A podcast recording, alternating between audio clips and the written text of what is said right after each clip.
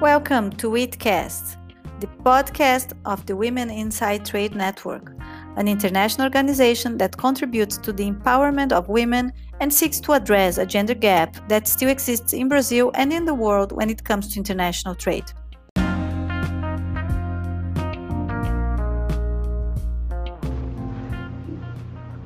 Hi everyone, this is Deborah Mello here and this is Witcast, the podcast of the network Women Inside Trade. In this episode, Marina Carvalho and I are going to discuss the carbon border adjustment mechanism proposed by the European Parliament with two Indian attorneys and specialists on the field, Sanjay Notani and Parvati Jha. Sanjay Notani is a partner at the ELP law firm in India and co-heads the International Trade and Customs practice and has a large experience in international trade matters. His advisory work includes litigation before the WTO, trade remedies, FTAs, RTAs, SPS and TBT uh, related matters, export controls, and licensing procedures in India. Parth Ratija is also a partner at the ELP law firm in India. He focuses on international trade and competition issues. Within international trade law, he advises clients on trade remedy investigations, market access, national treatment, and non tariff barriers, and rights and obligations under the WTO. Thank you, Marina. It's a pleasure to be joining you here on podcast, and we are happy to uh, get on to this and answer the questions uh, from here. Thank you. Thank you, Marina, for this opportunity. We are very happy to be here. Thank you. So, uh, to Deborah and I, we have a few questions. Let me begin by, by asking you, Sanjay, uh, about the currently regulation that is being discussed uh, by the European Parliament about the imposition of a carbon border adjustment mechanism and even the discussion that they are trying to make multilaterally on that. Uh, could you give us a, an overview on the mechanism and, and in short, discuss if this is a carbon border tax? Uh, what's your view on that? Sure. Uh, so firstly, let's uh, get a little background about what is happening and why is this happening. So more than about 40 governments worldwide have now adopted some sort of a price on carbon, either uh, different mechanisms such as direct taxes on fossil fuels or through cap and trade programs. Uh, as far as the carbon pricing is concerned, it takes several forms, but the most common are the two systems. Firstly, there is a emission trading scheme known shortly as ETS that places a cap on the maximum level of greenhouse gas emissions permitted in particular sectors and enables these industries with low emissions to sell their extra allowances to those countries with higher emissions. So this creates actually a very fiscal marketplace for emissions. Uh, and there are some countries like Australia, South Korea, and New Zealand who have their own ETS systems in place the other the second one which we are talking right now from an uh, from eu perspective which is the carbon taxes. These are different to the ets mentioned.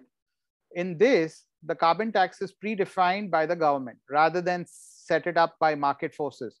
So there are certain uh, countries uh, pretty much 25 countries around the world including canada uk japan and argentina that have a national carbon tax in place. Uh, taking some background from here, presently, of course, as you may be aware, that the Paris Agreement permits countries to set their own ambitions for emission reduction within a specified framework. Some states, such as the EU, have absolute ambitious commitments to reduce their emissions, while others, such as India, have adopted a more cautious approach. The implementation of the ETS system in the EU and stringent emissions uh, regulations rust, run the risk of industries moving to jurisdictions which with less robust regulation, a process which is known as a carbon leakage in order to avail a cost advantage. However, there have been studies, some studies on it. I think there will be some more studies uh, to you know consider exactly to what extent is this carbon leakage going to affect certain sectors and how. Uh, coming back to this, uh, to address this problem on 10th March 2021, the European Parliament adopted a resolution titled uh, Towards a WTO compatible EU carbon border adjustment mechanism, which is a basically nothing but a resolution. It is aimed at mitigating carbon leakage, leakages and incentivizing global commitment towards addressing climate change by encouraging countries to adopt more stringent regulations or face additional charges if they fail to do so. Uh, when is it and how is it going to be uh, coming into operation? On June 3rd, again, 2021, a draft proposal for a regulation on the establishment of this whole mechanism has become public, which is basically known as a proposal, CBAM proposal. Uh, under the current draft, uh, importation of products which are going to be covered under this proposal can only be done by authorized declarants that will have to lodge a kind of a declarations annually. These declarations will reflect direct and indirect greenhouse gas emissions uh, in these imported products. Regulated entities or the importers will need to surrender a corresponding amount of certificates. Once the certificate is corresponds to one ton of CO2 or its or its equivalent uh, emission embedded in the goods imported by an authorized declarant. Uh, then there is something going to be a product carbon footprint methodology as to how do you are going to be calculating all this. So uh, these declarations will surely need to contain the total quantity of the go covered goods imported during the calendar year expressed in megawatt uh, hours for electricity and uh, uh, in metric tons for other goods. And uh, again, you know, they are going to consider direct and indirect emissions released during the production of these goods and uh, taken it up from there. Geograph geographical scope, uh, the proposal is of course expected to apply to a limited category of goods that are imported from all third non-EU countries, uh, except those who are already part of the uh, European uh, economic uh, borders. Product scope again, you know, they are looking at only certain imported goods of certain sectors that in EU are amongst most determined to be at high risk of carbon leakage, such as uh, cement, fertilizers, iron and steel, aluminium. Uh, and in addition to that, it may also cover electricity. So this is where it is. Now, what kinds of programs and how these offsets are going to happen, that is something that we will have to wait and watch. Of course, the uh, continuation, there is going to be also uh, certain continuation, continuation of allowances for domestic industry. So the EU installations at risk of carbon leakage would continue to receive free allowances under the EU program. During that period, the certificates that have authorized declarants must surrender, uh, which would be reduced to reflect to the extent these free allowances uh, continue to be allocated to the whole EU industry. Now, this adjustment would necessarily have to be compliance with the WTO law. And that is something which we will speak uh, in the program going forward.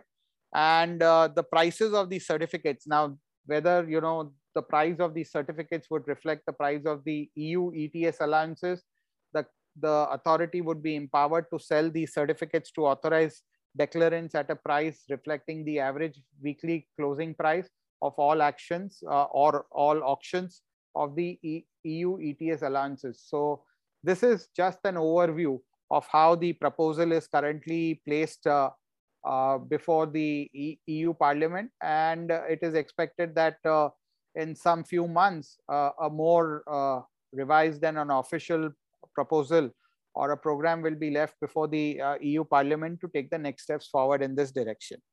Thank you.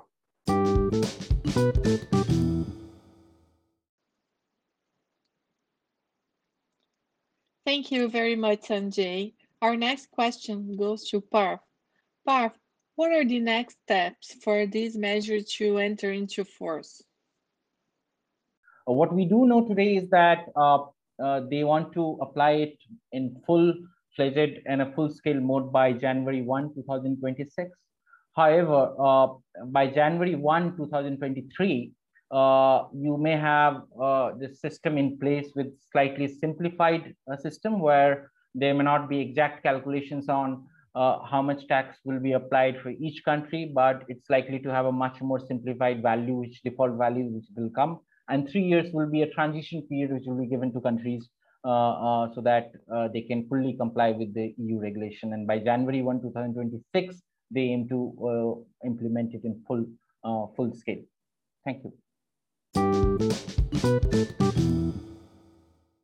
So obviously, when we see the, the, this, this regulation, this proposal, and the movement that the European Union is, is taking, we jump to the multilateral level and we start to asking ourselves uh, if the measure that they are proposing is WTO compatible. As Sanjay put in, in the first answer, the, the declaration from the parliament mentions the WTO uh, compatibility of those measures. And, and, and we know also that uh, several EU partners, including India and Brazil, they is issued a joint statement uh, expressing concerns on the, on, the, uh, on the mechanism and how this could be used as a trade barrier actually uh, because of the, the, the requirements that are put, being put in place, if they are discriminatory and, and against the principles that are under the, uh, on the table right now. So uh, I'm going to ask you, I mean, how do you think um, this mechanism is coping with the WTO commitment?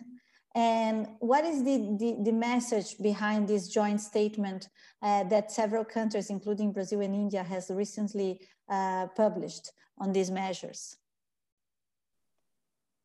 So thank you, Marina. I think um, again that's oh, uh, that's a very interesting question, and not that people have not already talked about it uh, ever since uh, this whole carbon border tax mechanism was announced. Uh, there are talks uh, among academia, among member countries from WTO. Everyone has raised a concern, and uh, I mean I find it interesting very much that European Parliament and European Commission they are saying that it will be a WTO compatible uh, program, of course, but uh, we don't know uh, anything right now what the thinking of European Commission is because they have not articulated their thinking in terms of how they are going to make it WTO compatible.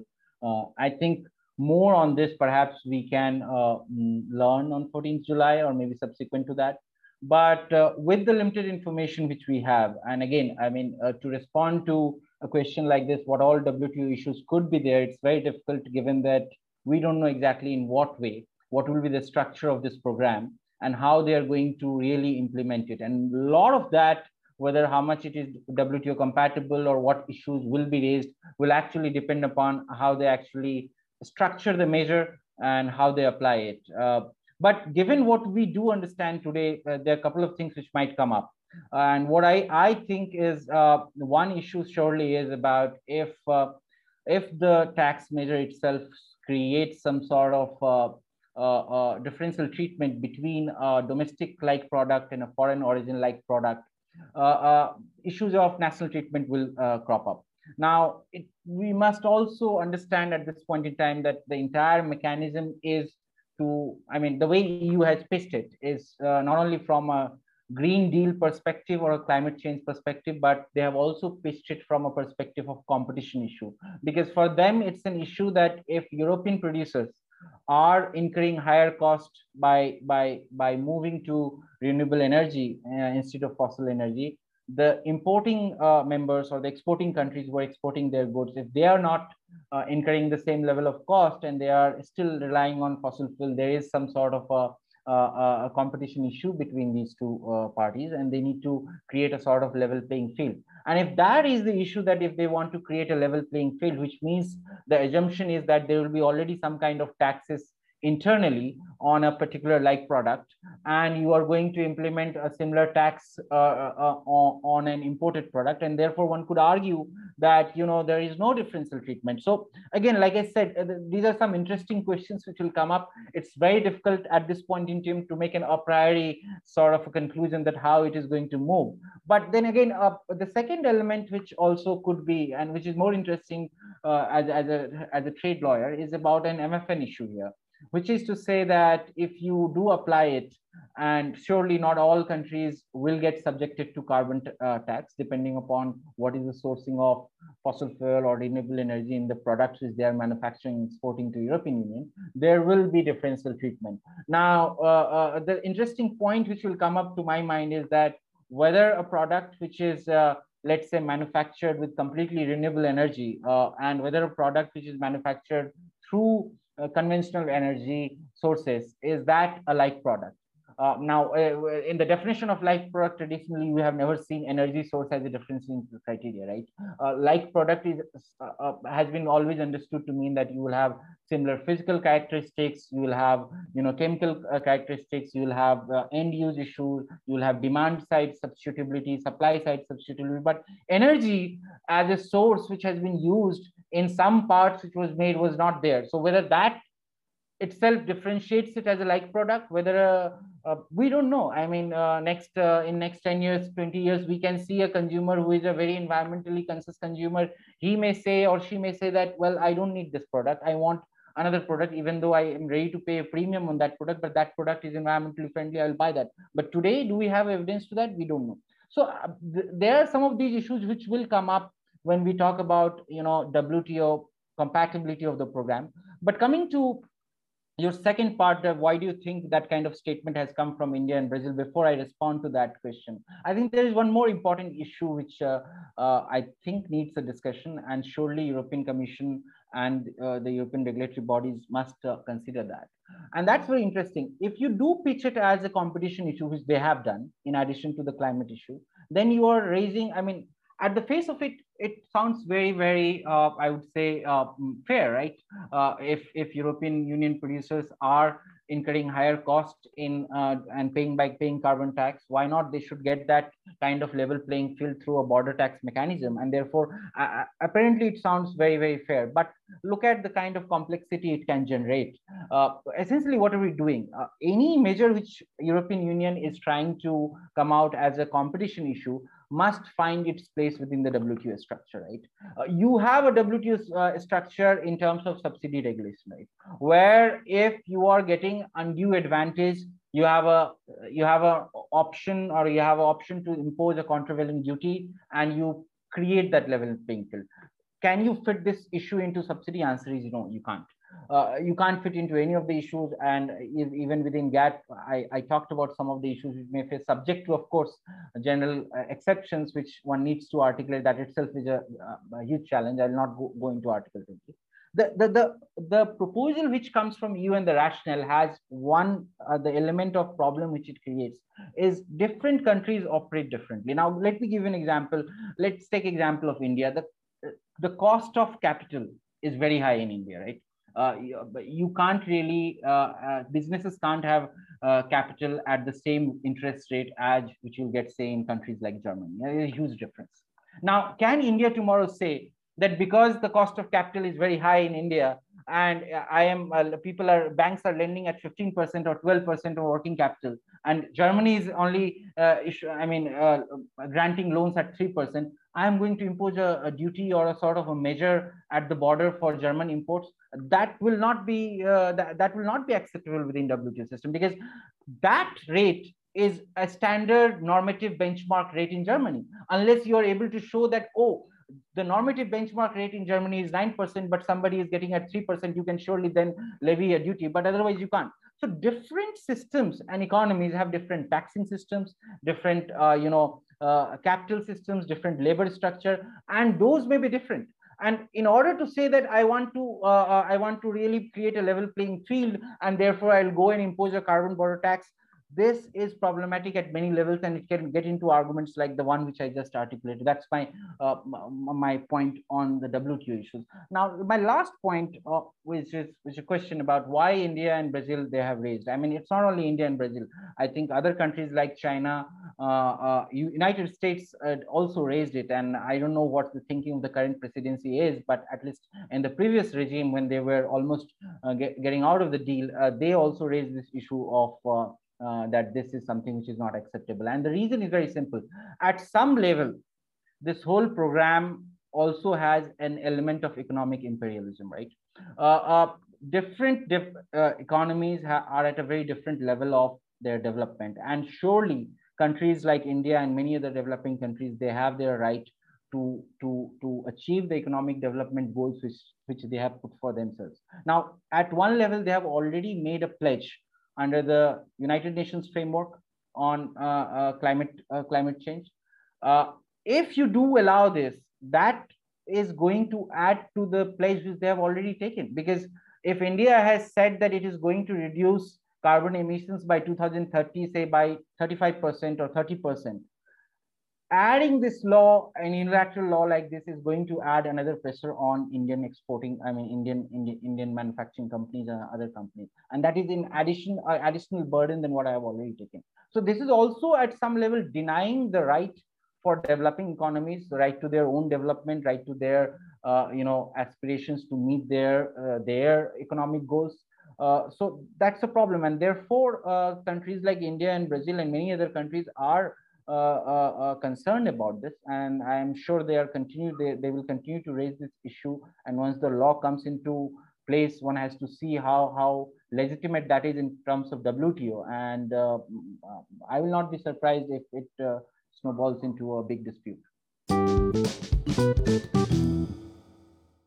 Continue our discussion. I would like to ask Sanjay last question regarding the effectiveness of a possible carbon border tax by the EU. Uh, Sanjay, in your opinion, are these measures enough to tackle the carbon emission problem? As you know, many studies pointed out that these may not be the best option. Others are in favor. What's your opinion on that? Uh, thanks. Uh, so, um, you know, after listening to Parth, uh, you know, while as a trade lawyer, we all love disputes, but coming back to uh, being responsible and respecting uh, the uh, whole uh, global warming and environment, I think the aim of controlling carbon emission is, of course, a commendable one. However, measures such as particularly what we are discussing will have a clear, significant impact on supply chains, trade and development across the globe.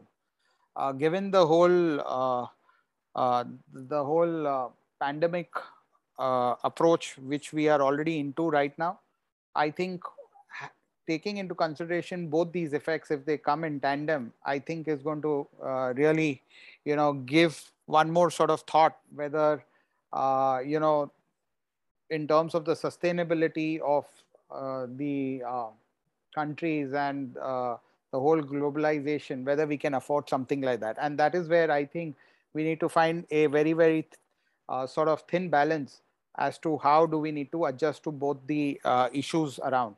Now, you know, therefore, you know, this carbon border adjustment mechanism, of course, runs the risk of uh, clearly enhancing protectionism. And, um, you know, we will need a little matured studies, a little more studies to also find uh, how exactly it is going to be effective because unfortunately no country has a national version for now. Now, coming to look at it from perspectives of different countries and possibly from a commercial side, uh, you know, the Russian Federation, which is of course a trade partner of uh, uh, EU, uh, has also expressed certain concerns about this new barrier. The steel producers in Russia have almost uh, uh, pegged a kind of a loss, which is going to be, uh, you know, in the range of about 800 million per year. Uh, that is on the basis that if a carbon price of uh, 60 euro per ton of CO2 is applied uh, to the Russian steel exports at the border with the EU.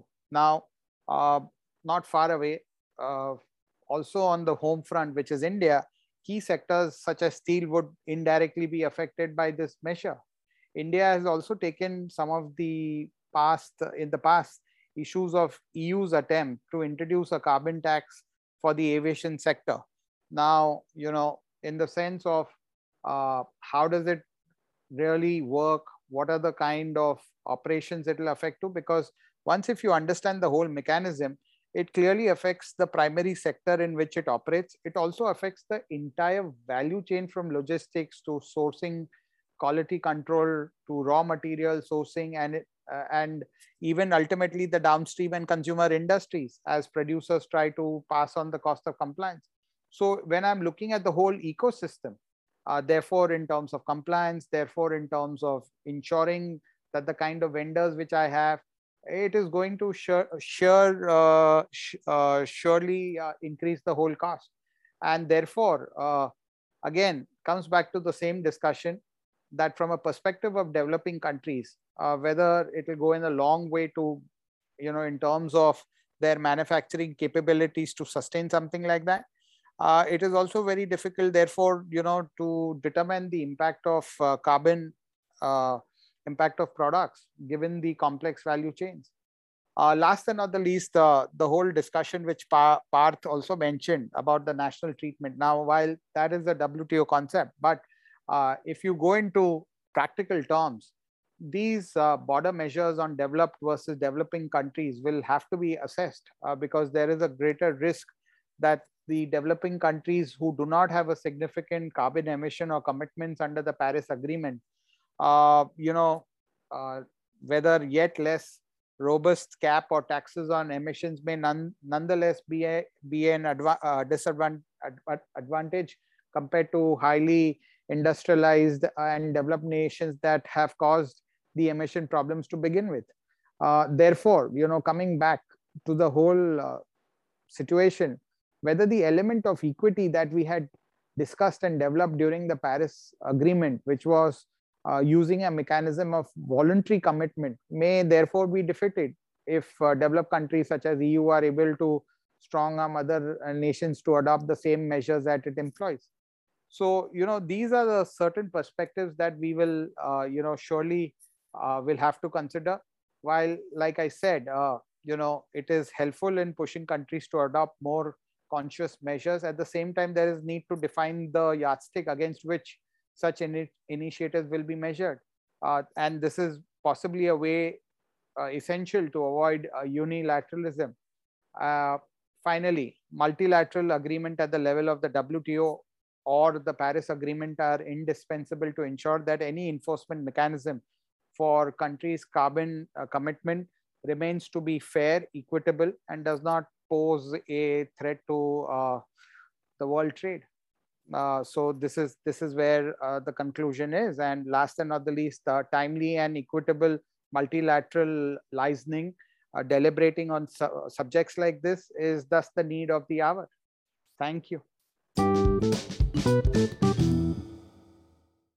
Thank you, Sanjay. Thank you, Parth. I think the discussion is very, very important, especially when it comes to this discussion from developing countries versus developed countries, because we've seen studies from the World Bank recently saying about the differentiation on costs and how developing countries are going to settle this kind of mechanisms and cope with this kind of mechanisms. Uh, so we I think it's a discussion that's still to be seen, a, a lot of development. Um, and with that said, I would like to thank you so much for, for being here. And possibly we could set up another discussion after COP26 that, that is going to, supposed to happen this year uh, because of the pandemic. And I think we might have uh, several other discussions even within the WTO about this, this subject. So um, I thank you very much for, for your time. I would like to know if you have any final remarks for that. Uh, so I pass uh, the, the, word to, to both of you. So please, Parth, you can go.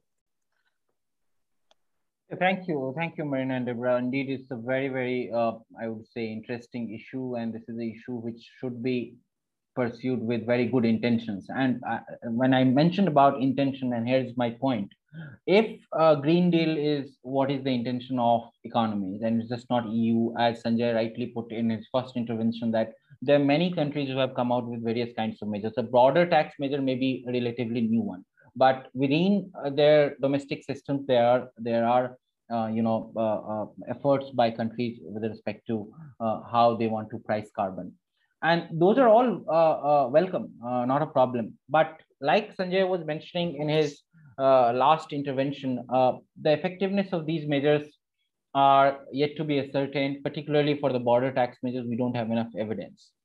Uh, but if intention is really the issue, perhaps it's time that uh, uh, you know global uh, at a global level we have a consensus to do certain things and not to do certain things. And what I mean by there is that within the WTO system, you already have some level of exemption for certain things. There are moratoriums for certain kinds of conduct where people are you know, uh, um, or there is a peace clause. Uh, uh, there are systems within WTO system which which uh, uh, parties have agreed to, and I think it's time that uh, countries should come together at a multilateral level and agree for some sort of flexible rule when it comes to renewable energy. And why I do say that. My context here is, of course, India United States dispute on solar, right, which is DS 456 uh, United States took an issue with the, the kind of the way India had structured its policy for domestic content requirement, and that was held by WTO rightly so that it was inconsistent. Subsequently, uh, in another dispute uh, unrelated, India uh, uh, uh, filed a dispute against United States on its own renewable energy policies. Now, renewable energy as a segment is is is uh, is giving i mean it, it has a huge potential and opportunity for developing economies when it comes to at least two things one is self sufficiency right uh, unlike oil fossil fuel where you, uh, you some countries may be rich just because by chance because uh, they have those depositories right? Uh, that's not the case with renewable energy so to say. Most countries will have access to sunlight. Most countries will have access to wind. Uh, uh, it's very rare that uh, in some countries we're like little north or very south that we have issues of sunlight. Otherwise every country has resources to these renewable energy and they can harness that and become self-sufficient right so import dependency or dependency on anyone else lessens down. Second it it is a it is a great opportunity for developing economies and also developed economies for job creation and employment right? Now uh, uh, if uh, if there is some level of agreement at a multilateral level where people do uh, uh, create a flexible system for renewable energy and some of the traditional rules of national treatment or mfn if those are taken off for a period. I'm not saying for permanently but let's say for some defined period whether it's 10 years or 15 years. This creates a lot of incentive for countries to move from fossil fuel energy to renewable energy system it's a domestic constituency issue because really they want to create jobs they want to create employment they want to have investment in their country. And of course it also raises to the issue of self-sufficiency which i just mentioned. And all of this put together is ultimately going to give a great push to the green deal which we are talking about. So uh, my suggestion here would be that really it's time that wto membership or at the UN level, wherever, but WTO is the most appropriate body for this, I would say, where countries start discussing about this and perhaps create some different rules for renewable energy sector. Now, thank you. Uh, very good point, Sanjay. Uh, Sanjay, we would like to thank you so much for doing this. It was such a pleasure having you both here. We would certainly have follow-up discussions on this so relevant topic in the future, and we would certainly like to have your takeaways in the future on the matter. Let's keep it in mind. Thank you so much again. Thank you, Marina and Deborah. And it's a pleasure uh, to be invited. And we always stand on this side of the globe uh, to provide you the best developments as trade lawyers. Thank you. Thank you. Thank you, Marina and Deborah, for giving us this opportunity. It was indeed a pleasure to be part of the WIT team past, and we look forward to many more such discussions. Thank you.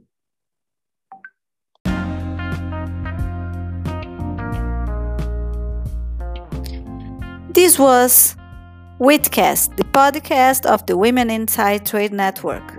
I hope you enjoyed our talk and keep following us at www.womeninsidetrade.com.